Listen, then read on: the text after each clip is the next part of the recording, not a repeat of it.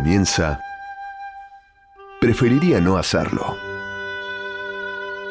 Un programa nocturno.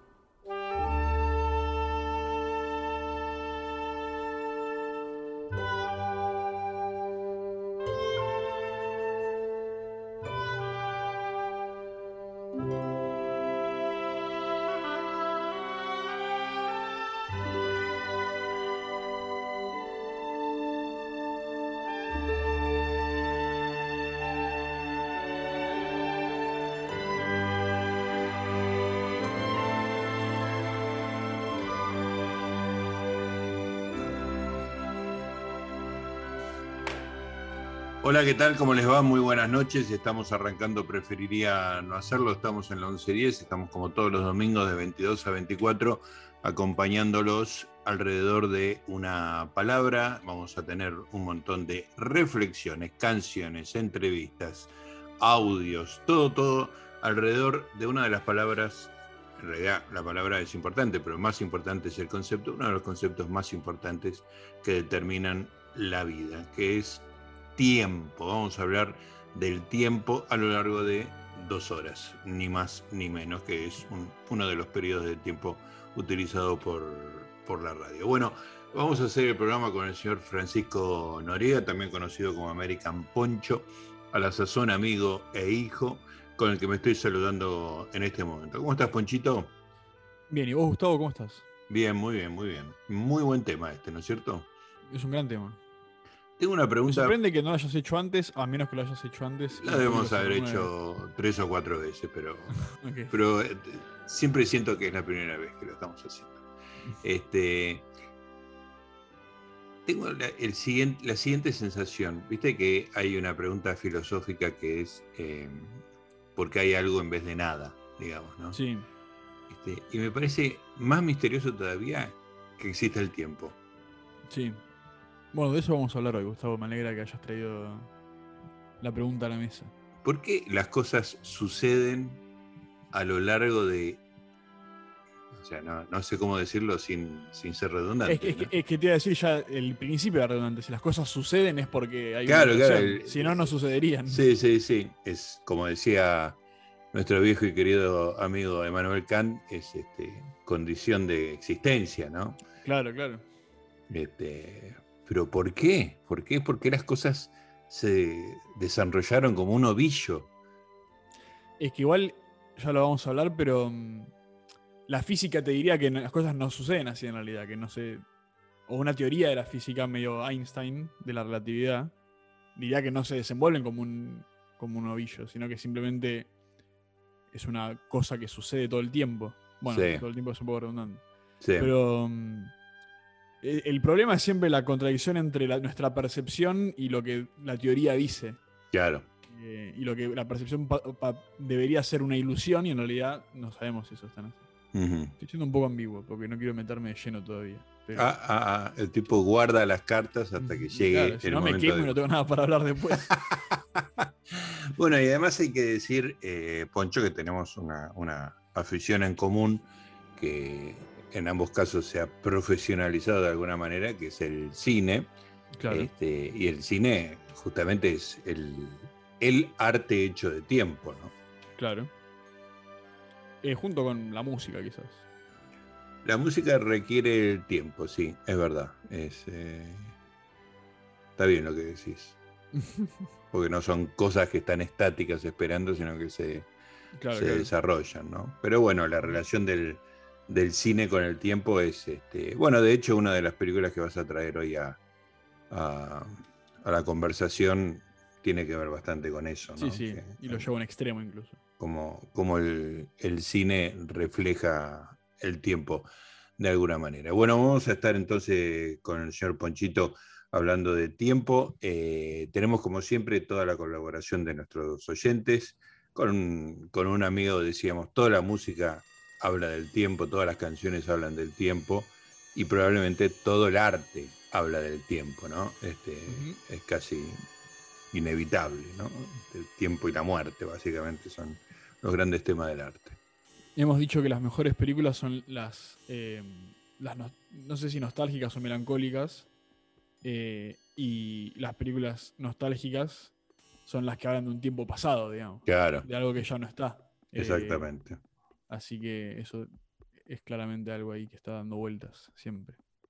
Está muy bien. Bueno, ¿qué te parece si arrancamos con la primera de las canciones que como siempre eh, tiene que ver con, eh, con una música que nos va a identificar a lo largo de todo el programa?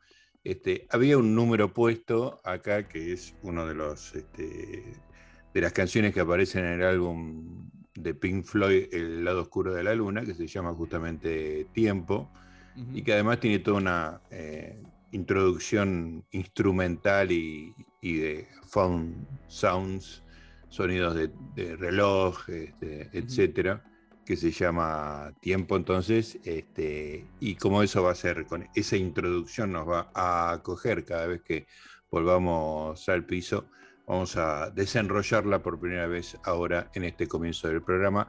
Preferiría no hacerlo dedicado al tiempo.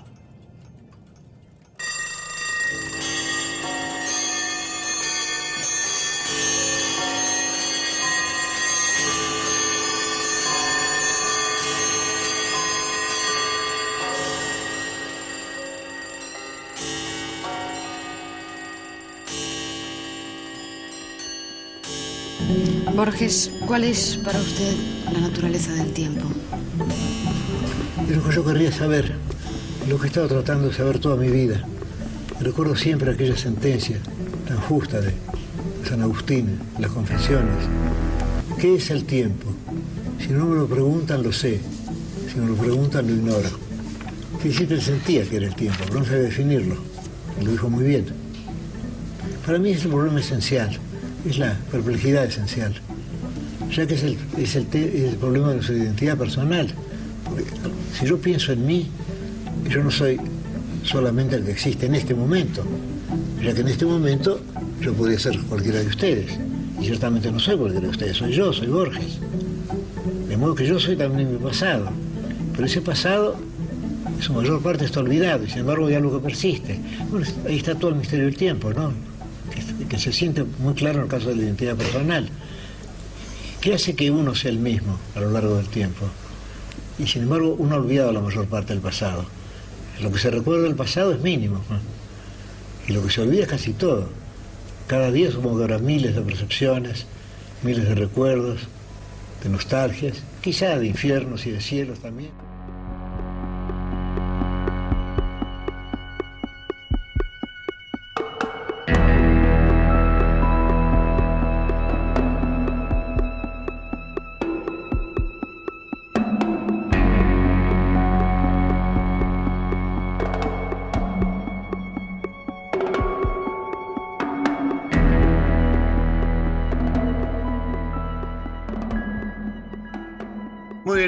Seguimos en Preferiría no hacerlo. Estamos hablando del tiempo con el señor eh, Francisco Poncho Noriega. Este, me gustaría que empieces a desarrollar tus ideas respecto del tiempo, Ponchete. Eh, Gustavo, em, lo primero que hice antes de ver una película fue ver uno de los eh, mini documentales de, Netflix que se llaman En pocas palabras. Sí, están buenos en general. Hay uno por tema, están bastante buenos. Está bueno ir al que te interesa. Si los ves uno tras del otro, te satura un poco. Pero mm, cuando hay un. Para, este programa son muy útiles. Em, y me fijé si había uno sobre el tiempo, y efectivamente lo había. Eh, y siempre arrancan con. Em, o por lo menos este arranca con unas cosas más científicas, eh, concretas, y después se va yendo a cosas más eh, filosóficas de alguna manera. Em, voy a empezar con las científicas, voy a hacer el mismo recorrido y compartirte una reflexión que tengo. La primera que dice es que, bueno, eh, se pregunta acerca de cómo los humanos registramos el tiempo y si tenemos una manera eh, fisiológica de sentir el tiempo. Em, hay un experimento, el primer experimento acerca del ciclo del sueño de, las personas lo hizo un geólogo que hizo una expedición a los Alpes, se internó en una cueva durante dos meses sin nada más que em, una lamparita y no sé, algo para leer, supongo. No tenía radio, ni televisión, ni música, ni luz, no había luz exterior. El tipo se encerró. O sea, no eh, había manera de recibir el, ritmo circadiano. Exactamente, bueno, a eso estamos yendo. El tipo en ese momento no, no sabían eso. Claro. Eh, el tipo eh, tenía una radio con la que se comunicaba con la gente de afuera, pero solo les comunicaba él a ellos eh, qué, qué había hecho, digamos. Por ejemplo, les decía, cuando me desperté, comí, me fui a dormir. Me desperté, comí, me fui a dormir. Y ahí fueron registrando como sus horarios. Y había días en los que estaba despierto 6 horas, días en los que estaba despierto 22 horas, Mm. pero en general, en promedio, el tipo vivía una vida razonablemente eh, normal. Tenía un Ajá. ciclo de 24 horas normal, en promedio, eh, que hacía entender a la gente que eh, de alguna manera su cuerpo, a pesar de no tener ninguna referencia exterior, eh, reconocía que era el momento de comer, el momento de dormir, el momento de comer, el momento de dormir. Sin necesidad Eh, de tener marcadores externos como la luz. Exacto.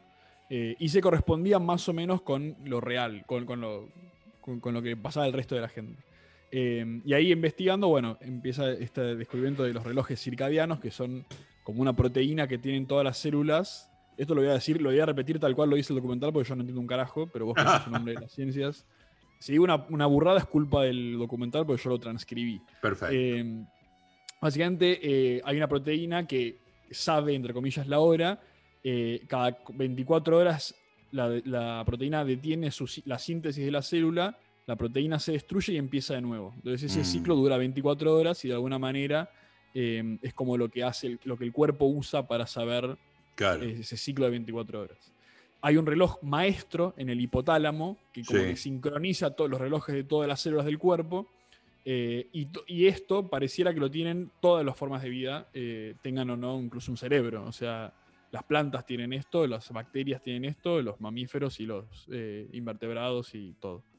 Em, entonces, es, el tema es que el- los relojes circadianos solo llevan la cuenta del, del día, de las 24 horas. Sí. Solo sirven, en- entre comillas, para em, comer y dormir, Claro. eh, para la, la- la existencia más básica. En cuan- ya cuando hablamos de el- el- los- las semanas, los meses y los años, ya ahí no tiene nada que ver con las células y eh, habría como otro reloj en el cuerpo. Em, y lo, lo cierto es que ese no se sabe bien qué es lo que lo regula, no se sabe por qué sentimos que eh, un año se pasa más rápido que el otro o que una tarde se pasa más rápido que la otra, que un mes, etc. Em, eso por un lado. Ahora, eh, por supuesto, las emociones eh, afectan nuestro, nuestro estado de ánimo. O sea, si estás aburrido, el tiempo pasa más lento y si, el- si estás entretenido, el tiempo pasa más rápido. claro. Ahora, en un momento eh, viene Einstein eh, y rompe las cosas, eh, porque era un rebelde, y dice que en realidad el tiempo es todo relativo y que las cosas no, no- no empiezan ni terminan, sino que simplemente eh, es como un. es la cuarta dimensión, es lo que dice, ¿no? Obviamente. Las tres dimensiones las tenemos muy claras y la cuarta es el tiempo, y el tiempo es incluso afectado por la masa, entonces. eh, el tiempo pasa más rápido en, en el Sol que en la Tierra porque tiene más eh, atracción gravitacional. una más- masa que lo está atrayendo y lo hace Exacto. modificarse. Eh, si lo ves en un gráfico, tiene cierto, cierto sentido de entender que el tiempo es como una especie de cosa que está en, en todos lados y se dobla cuando algo es posado sobre él. Es muy difícil de Claro. explicar en palabras, pero Sí. tiene, hay una lógica, es una idea loca, este, obviamente, que sí, tiene una lógica Sí, más vale. Pero, y esto es lo que yo venía pensando. em, eh, todo eso tiene sentido, pero el problema de eso es que si, si las cosas no, no tienen principio y final y simplemente, así como tenemos cualquier lugar, podemos tener cualquier tiempo, em, eso entra en conflicto con nuestra percepción del mundo, de la idea de que las cosas sucedieron, suceden y van a suceder, y por lo tanto de que tenemos algún tipo de eh, como decisión, ¿no? Porque si, si, si las cosas no tienen una linealidad real, entonces nos, empieza como la cosa de libre albedrío, si lo que yo estoy haciendo en realidad está todo predeterminado, qué sé yo. Eh, y hay algo como de, de lo que pienso, me hizo pensar en, en la contradicción entre la teoría y la, el sentido común, eh, pensando en cuando ves una estrella, viste que hace poco salieron las imágenes del James Webb, que es el nuevo telescopio de la NASA Sí. eh, y registra eh, estrellas y galaxias y nebulosas de- de- de- que están a millones de años luz de distancia. Miles de lo- millones. miles de millones. Y lo que siempre te dicen cuando miras al cielo, no hace falta ni siquiera ver esas, es que las estrellas que ves en el cielo en realidad ya se murieron. Sí. eh, y son, porque la luz recién está llegando acá ahora. Y yo siempre acepté eso como un dato divertido e interesante, pero a partir de lo de James Webb, y a- con esto incluso lo refuerzo, ¿qué es? Lo a- incluso lo voy a enunciar de manera pretenciosa. ¿Qué es que algo eh, esté si no es que yo lo puedo ver, digamos. Ah, bueno, claro. Si yo, lo puedo, si yo veo la estrella, está. ¿Por qué no? Sí, Y eso no me parece que sea, no, pero en realidad, no es en realidad, las dos cosas son ciertas. Sí, La- sí. la- la- es cierto que si yo estuviera en el lugar de la estrella, esa estrella no estaría, pero también es cierto que si la veo está, o sea, no es una ilusión eso. Lo mismo con el flujo del tiempo. No, por más teoría que haya, es obvio que las cosas pasaron y todavía no- y otras no pasaron. Yo nací antes de no haber nacido, digamos, antes de haber muerto. ¿No? Sí. ¿Me entendés lo que digo? Sí. Vos sabés que hay, hay un artículo de Borges, no sé si lo leíste, que se llama Nueva Refutación del Tiempo. No, pero lo Este, tengo de nombre. eh, es, un, es un artículo extraordinario, está en otras inquisiciones. Después vamos a hablar con un experto en Borges, pero sobre otros temas relacionados con Borges y el tiempo. Pero los argumentos de Borges desarrolla un, un artículo para intentar refutar el tiempo, ¿no? Este, y entonces arranca con el idealismo berkeliano, que dice que ser es ser percibido, que es exactamente lo que vos estás diciendo sobre la estrella, digamos, ¿no? Que lo único que hay son percepciones, este, no hay una cosa ahí afuera, sino que lo, que lo único que realmente existe son las cosas que aparecen en, en tu mente, digamos, no hay un, un rojo ahí afuera, sino la percepción del rojo en tu mente, digamos, ¿no? Y el idealismo berkeliano, Borges dice, eh, es más fácil de, de explicar, es más fácil de ser explicado que de eh, vivir dentro del idealismo berkeliano, porque después uno este, da por cierto que yo estoy hablando con vos y no con una serie de percepciones. Claro, digamos, claro. ¿no? Este, y, y en base a eso y a la identidad, no acuerdo cómo se llama, eh, que dos cosas si son iguales son la misma cosa, este, que es otro, otro postulado filosófico, él dice, bueno, si yo siento algo que se sintió en 1945 exactamente de la misma manera, entonces el tiempo se anula, ¿entendés? O sea, puedo negar el tiempo de la misma manera que niego el hecho de que necesariamente hay otras cosas ahí afuera, afuera de mi mente, digamos. Dice, si yo este, tengo una, una percepción, mi, mi contenido mental de repente es una cosa que se pudo haber repetido en el tiempo, entonces ahí en esas dos cosas ese contenido mental es igual ahora que en otro momento que se dio. Este, entonces, eh, esa diferencia en el tiempo no tiene ningún sentido, el contenido es exactamente el mismo. Bueno, lo- no lo estoy explicando bien, pero es este, fascinante. Y además hay, hay dos cosas este, que están buenas. Eh, una es que arranca en el prólogo Borges diciendo, este, bueno, no se le escapa al autor de esto, que hay una contradicción en el título que dice nueva eh, refutación del tiempo. Porque si uno dice nueva, este, está presuponiendo el tiempo. Claro, claro. Hubo una antes. Claro, hubo, hubo otra antes. Antes implica eh, Sí, sí. desarrollarse en el, en el tiempo. Este, y dice, bueno, y de una forma más elegante, dice, bueno, este, puse ese título para que nadie me tome demasiado en serio, digamos, ¿no? Como que son juegos de la mente que uno, que uno hace elegantemente. Eh, y, y después te voy a leer el último párrafo de ese artículo, que es una de las cosas más eh, tremendas que escribió Borges relacionado con el tiempo, y me parece que vale la pena que lo, que lo citemos en esta, en esta noche. Y dice así, arranca diciendo, and yet, and yet, en, en inglés, un poco burlándose de sí mismo. Negar la sucesión temporal, negar el yo, negar el universo astronómico, son desesperaciones aparentes y consuelos secretos. Nuestro destino, a diferencia del infierno de Swedenborg y del infierno de la mitología tibetana, no es espantoso por irreal, es espantoso porque es irreversible y de hierro. El tiempo es la sustancia de que estoy hecho. El tiempo es un río que me arrebata, pero yo soy el río. Es un tigre que me destroza, pero yo soy el tigre. Es un fuego que me consume, pero yo soy el fuego. El mundo, desgraciadamente, es real. Yo, desgraciadamente, soy Borges. Eh, Qué fenómeno. por no, favor. no, es extraordinario.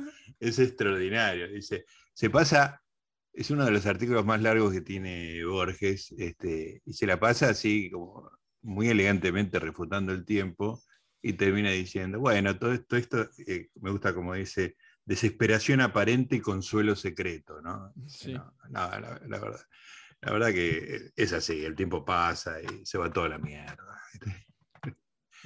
Muy impresionante, bueno, eh, enorme.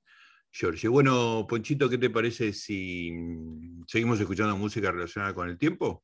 Sigamos. Writing coincide un poco con la noticia de que lo único que progresa con el paso del tiempo es la tecnología. El hombre no, siempre es el mismo. Bueno, inclusive según el poeta, el amor con los años, los años desaparecen.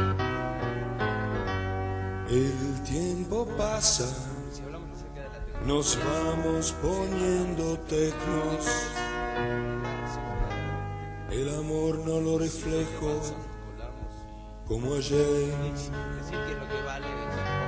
Y en cada conversación, cada beso, parece inconciliable. cada abrazo, Y a la vez todo se da simultáneamente en este momento, que todavía no existe para mí, y que sin embargo el momento en que usted escucha estas palabras que, yo grabé en el pasado, es decir, en, en un tiempo que para mí ahora es el futuro.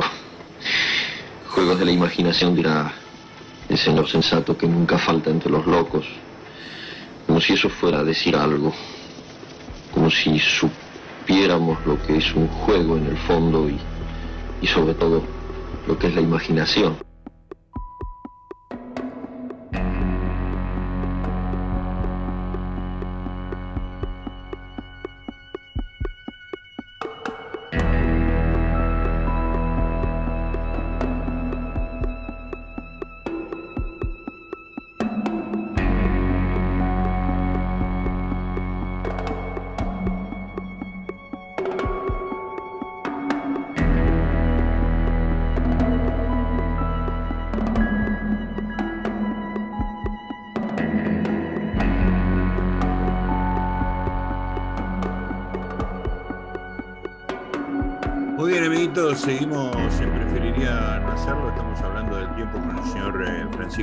Con el señor American Poncho. Tenemos una conversación muy intelectual. Y por supuesto, ha llegado el momento del cine, que es probablemente este, el arte más relacionado con el tiempo eh, y que, que registra el tiempo, que congela imagen, las arrebata del tiempo y al mismo tiempo este, muestra cómo las cosas cambian, que es la, la esencia del tiempo. Eh, ¿Viste Boyhood o volviste a ver Boyhood? Volví a ver Boyhood, sí, claro. Eh, la película de Richard Linklater del 2014, que tiene la, la particularidad de que fue filmada a lo largo de 11 años. Eh, arrancó a filmarla en el 2002 con un protagonista que en ese momento tendría 6 años. La terminó en el 2013 cuando su protagonista tenía 17 o 18 años. Sí, además son años de metamorfosis física, ¿no? Sí, sí, sí, es muy notorio. El paso del tiempo está muy claramente registrado, digamos. Em, el- y la película, bueno, en términos de producción, la fue filmando eh, los veranos eh, entre proyectos. El- obviamente, hizo 200 películas en el medio.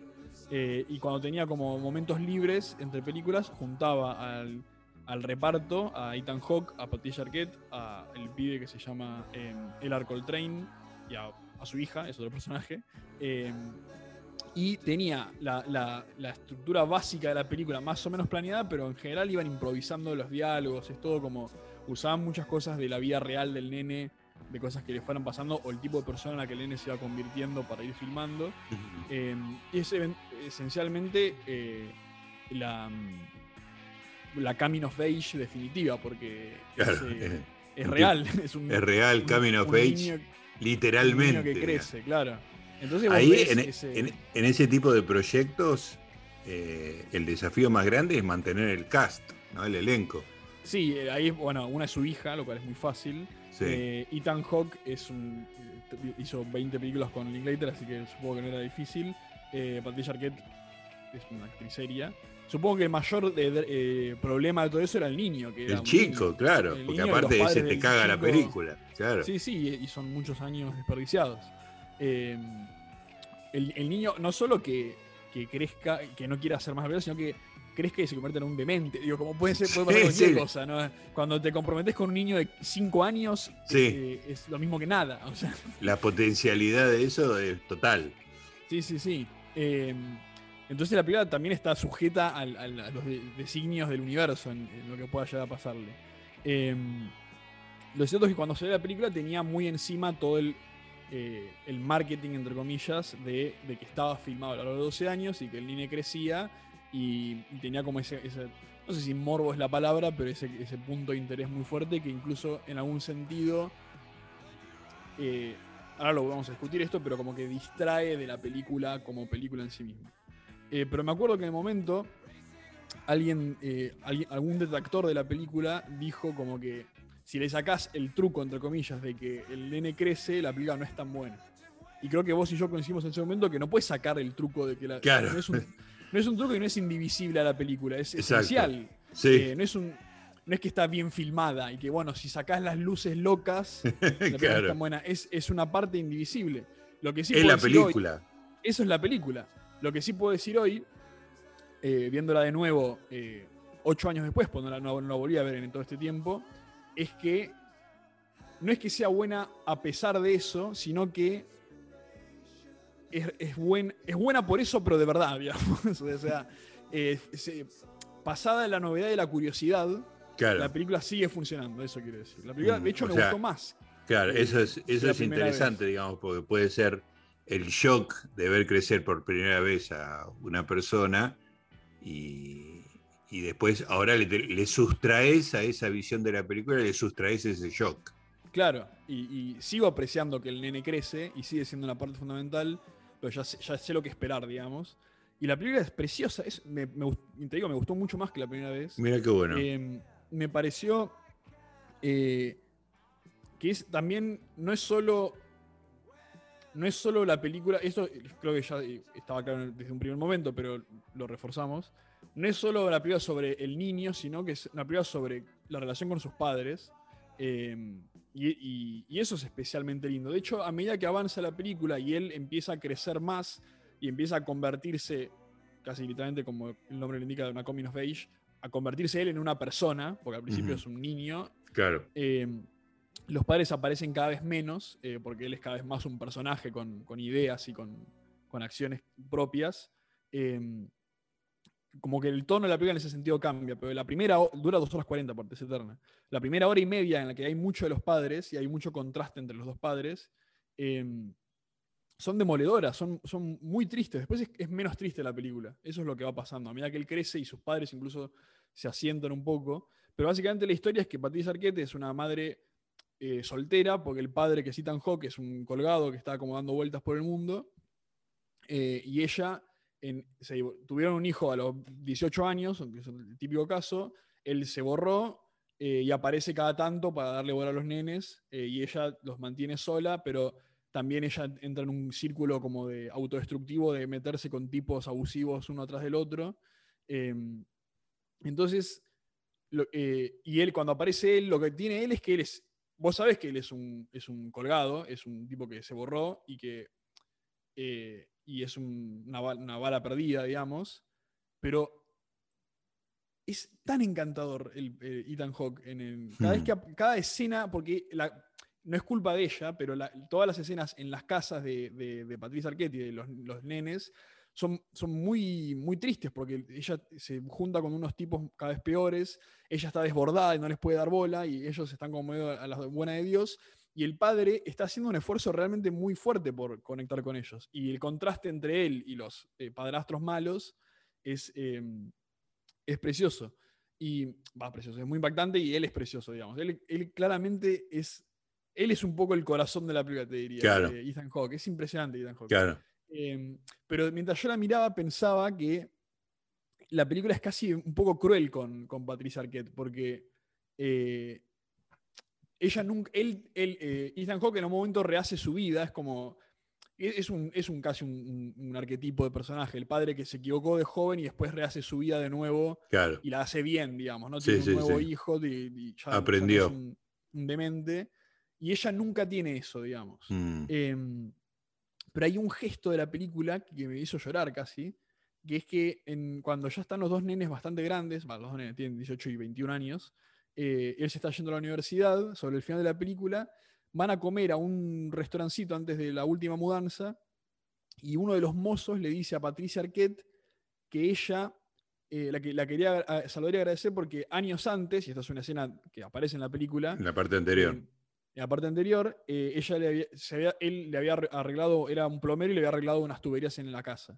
Ella le dijo en su momento, sos, sos claramente muy inteligente, deberías ir a la universidad, andar al community college de noche, o sea, hacer la escuela nocturna, hacer lo que puedas, eh, porque sos un chaval inteligente. Em, y la escena pasa. Y bueno, y, y una hora después aparece el tipo, el mismo actor aparte también, no sé, Lo consiguieron también a ese. seis años después. y le agradece y le dice, eh, bueno, nada, agradecete porque hice todo esto y ahora soy manager en este restaurante, no sé qué. Buenísimo. Eh, y le dice, y la escena viene siendo medio, medio goma igual, ¿eh? porque la decís, ah, oh, ahora, Claro. aparte habla demasiado buen inglés, antes es latino y antes hablaba medio mal inglés, no, tomé clases de inglés, y es como, bueno, pará, que Sí. es medio ridículo, pero dice la, dice la siguiente frase, los mira a los dos hijos y les dice, escuchen a esta mujer que es una mujer muy inteligente, lo dice con la humildad de una. Sí. Y esa es como la gran redención de ella, que Claro. en, en toda la película es muy castigada. eh, y, y- y mientras su ex marido tiene una familia nueva, preciosa, eh, religiosa y no sé qué, y ella está, sigue cada vez peor, pobre, pero en un momento alguien le reconoce que ella sabe, es una buena persona y es una persona inteligente, eh, y es un gesto muy lindo de la película. Eh, bueno. Después lo deshace un poco eso. Porque la última escena de Patricia Arquette es ella llorando porque ya no le queda nada en la vida cuando su hijo se va a la universidad. Eh, lo cual es raro. Eso es como, Sí. es como eh, ya, ya estaba, no hacía falta esto. Claro. Eh, pero fuera de eso, es, es muy lindo ver justamente cómo él, él crece, él se convierte en una persona un poco, un poco eh, abstraída, un poco interna y también un poco desconfiada del mundo, al punto de ser un poco pesado. Él es como una persona muy amarga a medida que va creciendo. Em, y, pero siempre hay algo de lo real, y esto lo, hemos hablado, de lo que pasa frente a la cámara, que no importa, porque es, es, es- así él, digamos. El nene creció y ahora es así, no es un, no, es- no hay un problema del personaje, ¿me entendés? Entonces, lo Claro. que es, medio, es medio difícil de explicar. Sí, sí, sí. Cuando lo ves suceder frente a vos, realmente que él crece y se convierte en tal tipo de persona, eh, e- es imposible decir, ah, hubiese estado bueno que crezca y sea más canchero. digo, como no- porque no, porque no, no es así la verdad de la película. digamos. Claro, O claro. sea, no. Más allá de que el actor sea así o no en la vida real. Digo, el personaje, el Sí. personaje es real. Hay un punto en el que ya es lo real y lo ficticio no tiene ningún sentido. Es como el, como el antes y el después en el tiempo. No tiene sentido Claro. pensar en esos términos. digamos. Ujú. Itis Eh, guatitis. Exacto. Qué Eh, bueno. Y después hay muchos detalles lindos, eh, para cerrar, esto es una boludez, hay muchos detalles lindos en la película de señales de marcas del tiempo y hay una en particular que es muy simpática, que es que eh, siempre que puede muestra un iPod. Linklater. Entonces muestra un iPod. en el la 2002, evolución. Siempre hay un, plano detalle de un iPod que es cada vez más nuevo, digamos Claro, claro. es cada vez más moderno hasta el iPhone eh, 5 en el 2013, cuando termina la película. Eh, pero siempre se toma, aparte del uso de la música, que ese es como más evidente, que los temas son cada vez más actuales, pero lo del iPhone me parece muy simpático, que cada vez la tecnología está, bueno, y los videojuegos también, pero lo del iPhone en, en particular es muy simpático. Claro. Qué bueno eh, pensar eso desde el principio, además, ¿no? Ah, eso- Porque. Eso igual, sí, pero no. De- la vi también con cierto conocimiento de, ahora con ojos de estudiante de cine, y son cosas que puede haber filmado después, digamos. O sea, Ah, son planos. son planos detalles. Esas las cosas, son cosas Mm. que puede hacer después para darle unidad a la película, que igual es una atención a detalle que se ti- tiene que ocurrir igual, ¿no? Eh, Sí, sí, sí. Ahora, la textura eh, fílmica es la misma. entiendo que grabó siempre con la misma cámara. Ah, eso es importante, porque si no tenés. eh, que a veces es una decisión deliberada, digamos, ¿no? De, No, claro, no filmó con una digital en el 2002 eh, de videocámara y fue siempre cine. El cine se ve bien siempre, así que claro. no, no es que Eh, se ve mejor la película ahora que. Por ejemplo, si no me equivoco, Fincher creo que en la película de, Facebook eh, filmó con distintas cámaras eh, los, las distintas partes de- cronológicas, digamos. Puede ser, este, no me acuerdo. ¿No sabías ese detalle? No, Este, no me sí. sorprendería porque es muy obsesivo Fincher. Sí, sí, sí, creo que, que sí, que arranca con un tipo de cámara y, y cada salto temporal, digamos, este, actualiza la tecnología con la que está filmando. Bueno, buenísimo esto, eh, Poncho, me gustó mucho el recuerdo de esta película que tiene, ¿cuántos? ¿Seis años? ¿Me dijiste? ¿Ocho? Ocho años. Ocho años, 2014. Sí, 2014. Ah, impresionante. Bueno, y un, un director que es favorito de la casa y, y que Que es muy tiene varios experimentos así con el tiempo. También tiene las de antes del amanecer, así que. Exactamente, sí, te iba a decir que, que son que no empezó como un experimento, sino que simplemente hizo una película. De hecho, hizo en el medio. o sea, eh, antes del atardecer la hizo después de haber empezado Boyhood. Ah, mira, claro. Porque Boyhood la empezó en el 2003 y antes del atardecer es del 2004. O sea que en realidad Claro. eh, es simultáneo, no es que Sí, sí, no es la sí. con- no es una conclusión. digamos. Claro, claro. Salió es después como por la inevitabilidad del tiempo, pero en realidad la estaba haciendo al mismo tiempo. un gran este, cineasta del tiempo. Si, si no es que todos no, no lo son. Bueno, seguimos en Preferiría no hacerlo.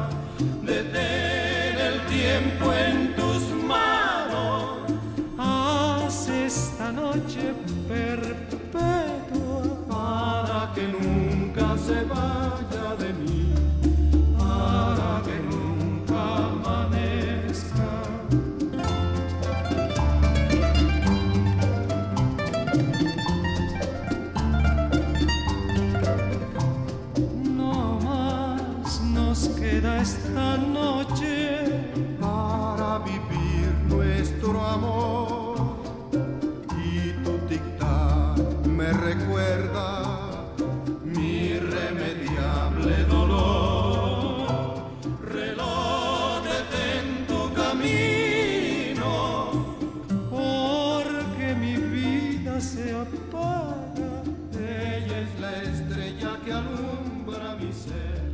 Yo sin su amor no soy Dalí estaba entusiasmado con la teoría de la relatividad porque parecía ofrecer al surrealismo la idea de que la realidad no puede reducirse a un único flujo temporal. En el cuadro más famoso de Dalí, La persistencia de la memoria, aparecen una especie de relojes blandos, tres relojes. Y esa imagen sugiere que en el mismo espacio se expresan distintas temporalidades. Sorprendentemente, Dalí afirmaba que los relojes blandos no se inspiraban en la teoría de la relatividad, sino en la percepción surrealista de un queso camembert fundiéndose al sol. Einstein sitúa el tiempo. Sitúa un tiempo que no tiene dirección. Y el futuro es lo mismo que el pasado, esencialmente. Y de este modo dice que el tiempo es una ilusión. Es evidente que existen otros mundos. Esos otros mundos están en el nuestro. Residen en la Tierra. Y precisamente en el centro de la cúpula del Museo Dalí, donde hay todo el nuevo mundo insospechado y alucinante del surrealismo. Taking away the moments that make up a dull day. Fritter and waste the hours in an offhand way. Picking around on a piece of ground in your Muy bien, amiguetes, seguimos hablando del tiempo y nos enganchamos hablando de cine, que es el arte por antonomasia relacionado con el, con el tiempo. ¿Sabes qué estaba pensando, Poncho? En las películas que suceden en tiempo real, que es otra variante, digamos, de la relación entre el cine y el tiempo. Este, hay un ejemplo que es muy paradigmático, que es este, a la hora señalada, High Noon, eh, que Distinto es un plano secuencia, o sea, no hace falta que sea un plano secuencia para. No hace falta. Si es un Claro. plano secuencia, ahí. Es interesante esto. Una película en tiempo real eh, puede ser un plano secuencia y puede no serlo, digamos, ¿no? Claro. Pero una película de plano secuencia no necesariamente es en tiempo real. Exacto. Por ejemplo, Birdman es un plano secuencia y no es en tiempo real. Hay saltos temporales, digamos, ¿no? Sí, sí, sí. El arca rusa también. No, acá no vi. El arca rusa es una película. eh, ¿Cómo se llama el, el director ruso? Este, no, no, miento. Eh, bueno, no me voy a acordar ahora. Pero es un plano secuencia con bailes y nada, es una cosa impresionante. Y me acuerdo de un director griego que se llamaba Teo Angelopoulos, que tenía unos planos secuencias descomunales, fantásticos, pero que narraba este, iban pasando cosas que hacían pasar en, en el- en una familia, pasaba el tiempo generaciones, por ejemplo, ¿no? Así que no hay una relación otra. Pero si el relato es eh, directo y realista, el tiempo real eh, sucede ahí. En una película común, digamos, clásica, como a la hora señalada, tenía el truco ese de que iba a llegar un tren con gente que le iba a matar a Gary Cooper este, a la- al mediodía. Entonces el, el paso del tiempo iba, y cada tanto te iba mostrando el reloj para ir creciendo, hacer crecer la, la angustia, digamos, ¿no? el, el drama. Este, no, no era un- no era tanto un gesto moderno como un recurso dramático en el medio de una película clásica, digamos. ¿no? Claro, claro. Este, pero hace poco ya la discutimos, algunos de sus méritos y deméritos, la película de Nolan, eh, 1917 es. Sí. Eh, no, Dunkirk, Dunkerque. Dunkerque, Dunkerque. 9-7 es la, es la- Igual es parecido el ejemplo, porque 9-7 es la de. mm, La del otro tipo que es en la Primera Guerra Mundial, que es un, todo un plano secuencia también. Y no Eh, es en tiempo real. Entonces yo creo que me quiero referir a 1917. Si no. No, Las dos tienen, porque Dunkerque también tiene algo con el tiempo raro, porque son tres historias que las muestra en paralelo, pero no suceden al mismo tiempo. Sí. Pero la otra es 1917, que es eh, que gan- eh, fue, no sé si ganó, estuvo nominada al Oscar hace poco. Que, que no me acuerdo el nombre del director, es el, el de eh, Belleza Americana. eh, Sam Mendes. Ah, Sam Mendes, sí. Sam Mendes, sí, A mí me gustó esa película igual, ¿eh? Ahí yo A mí me gustó bastante y me pareció que a esto iba, digamos, me parecía interesante para la charla que forzarse a que sea en plano real, en, en tiempo real, eh, porque era justamente un único plano, eh, la arruina de poco. Hay, hay un par de escenas que son muy forzadas para que entre. Sí, y- estoy de acuerdo. Eh, yo me acuerdo que a él lo meten, lo llevan a un lugar al protagonista, este, y es un viaje que dura tres minutos, ¿entendés? Y, y tiene Le que quita- durar. le quita, o podría durar tres minutos, pero si hubiera cortes podría sentirse como que es más tiempo, digamos. Claro, exactamente. O sea, como, como es en tiempo real, y es un plano de secuencia, eh, el viaje real equivale al, viaje en pantalla. Claro. Pero, pero, eso hace que las distancias este, sean muy, demasiado cortas para lo que está contando la película. Hay algo, creo, de. Mm, quizás es. Eh, no sé si es eh, poco. No es que le faltó coraje, pero hay algo de. Quizás se sentía mal porque yo digo, hacer una película con muchas tomas muy largas, espectaculares, pero en el medio cortar tranquilo, digamos. O sea, contar la mejor película posible. Eh, y quizás se sentía como que, como que no estaba supiendo resolver eh, esas secuencias sin los cortes. Digo, pienso en, la discusión de producción que tuvieron, ¿no? Como, ah, pues si cortamos acá es porque no lo supimos resolver, hay que poder resolverlo. Pero todo encaprichado con que sea un cambio de secuencia. Claro, claro, es un forzamiento que en última instancia también era un argumento de venta de la película, ¿no? Hay un, hablando de eso, la soga de Hitchcock es eh, ah, a priori no es, no es tomar secuencia, pero porque hay una imposibilidad técnica. O sea, em, en, la proyección se cambia el rollo y la eso y, en la propia filmación, los rollos duraban una hora, el rollo fílmico. Entonces, bueno, podía filmar más de una hora de, de, de coso de corrido. Entonces, eh, hay dos cortes en la, en la Hay más, eh, creo que son. No, hay cortes escondidos, pero digo, cortes. Eh, ah, reales. Narrativos, digamos. Hay cortes de sí, el tipo pasa por delante de la cámara, la tapa y cortás a, otra. Claro. Entonces, escondes que filmaste más de una vez. Pero hay, justamente yendo a. Em, bueno, no, no podemos, no podemos realmente. Acá sí podían. En ese momento no podemos filmar las dos horas de película. Hacer que la, toda la película parezca de dos horas porque eh, más allá de que podamos esconder los cortes, también hay que cambiar el rollo en la proyección y eso va a quedar mal, qué sé yo.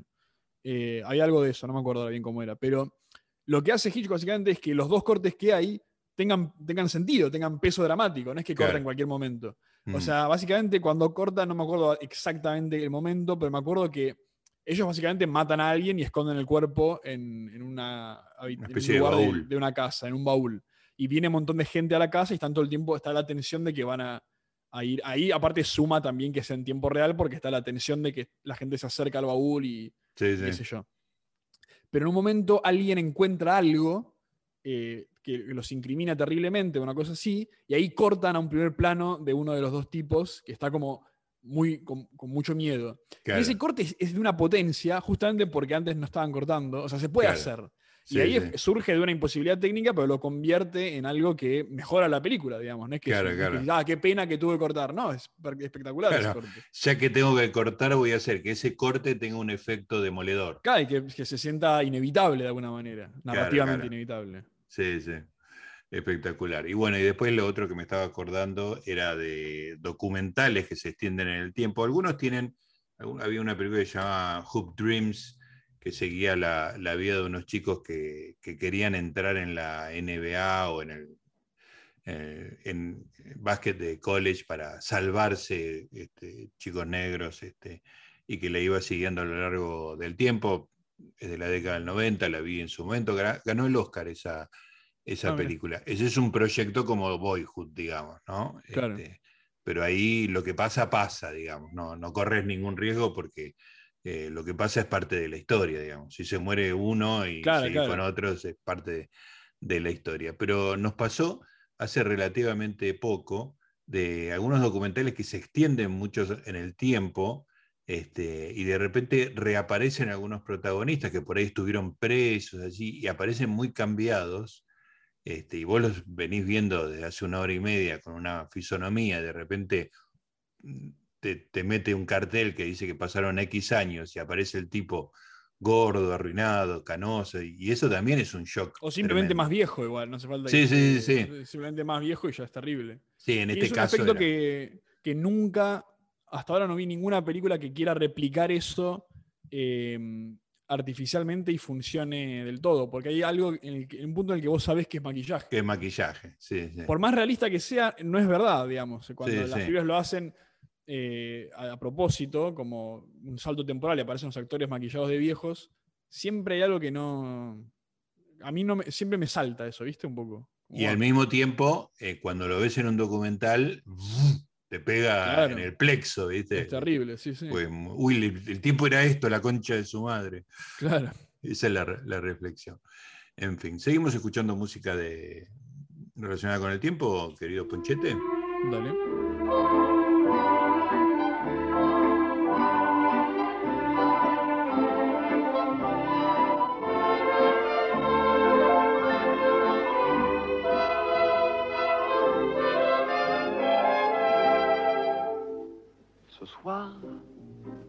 Qui frappe à ma porte me parle des amours mortes devant le feu qui s'éteint. Ce soir, c'est une chanson d'automne dans la maison qui frissonne et je pense aux jours lointains. Que reste-t-il de nos amours? Que reste-t-il? De ces beaux jours Une photo, vieille photo de ma jeunesse. Que reste-t-il des billets doux, des mois d'avril, des rendez-vous, un souvenir qui me poursuit sans cesse. Bonheur fané, cheveux au vent, baisers volés, rêve mouvant, que reste-t-il de tout cela? Dites-le-moi. Un petit village, un vieux clocher, un paysage si bien caché, et dans un nuage, le cher visage de mon passé. Les mots les mots tendres qu'on murmure, les caresses les plus pures, les serments au fond des bois, les fleurs qu'on retrouve dans un livre, dont le parfum vous enivre, se sont envolés. Pourquoi? Que reste-t-il de nos amours? Que reste-t-il de ces beaux jours? Une photo, vieille photo ma jeunesse. Que reste-t-il des billets doux des mois d'avril, des rendez-vous, un souvenir qui me poursuit sans cesse? Bonheur fané, cheveux au vent, baisers volés, rêve mouvant, que reste-t-il de tout cela? Dites-le-moi.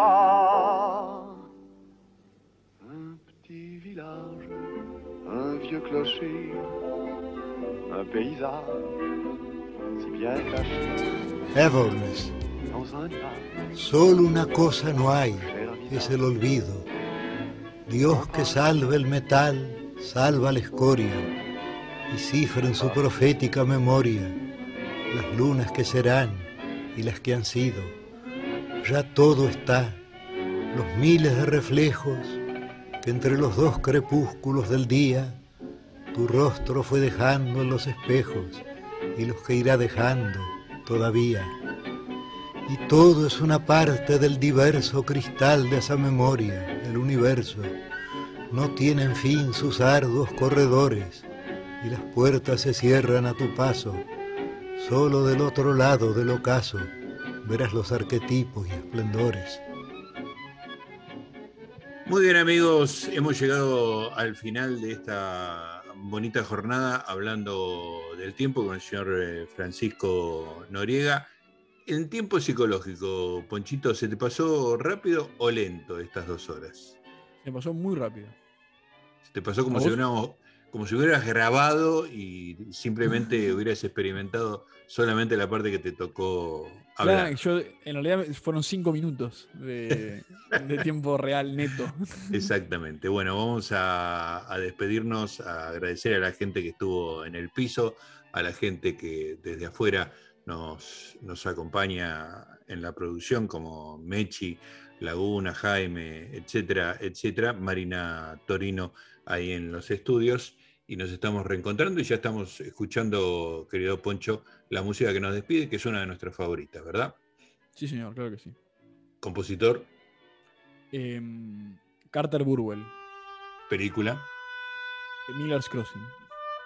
Y marca el final de este programa. Nos encontramos la próxima semana a partir de las 10 de la noche acá en Preferiría No Hacerlo. Chao. Adiós.